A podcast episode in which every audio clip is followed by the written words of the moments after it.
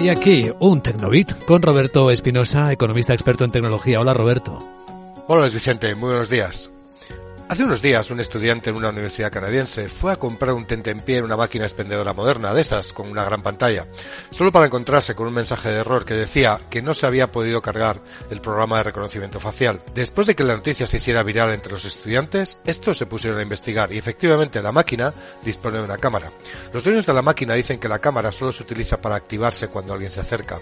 La realidad es que esas cámaras, aunque no guarden los datos, son capaces de reconocer y reaccionar a las diferentes características de las personas personas que pasen por delante, incluso su estado de ánimo. Este tipo de tecnología es omnipresente en máquinas de este tipo, incluyendo cartelería digital y casi cualquier máquina que te encuentres, por ejemplo, en un centro comercial. La GDPR se supone que nos protege en Europa ante la recogida y procesamiento de datos que vengan del reconocimiento facial. Sin embargo, hay tecnologías mucho más sencillas y menos invasivas para conseguir lo mismo. Claro, si lo único que se quiere es activar la máquina cuando alguien haya cerca. Estoy convencido de que si supiéramos la cantidad de máquinas que nos observan, habría revueltas como en esa Universidad de Canadá.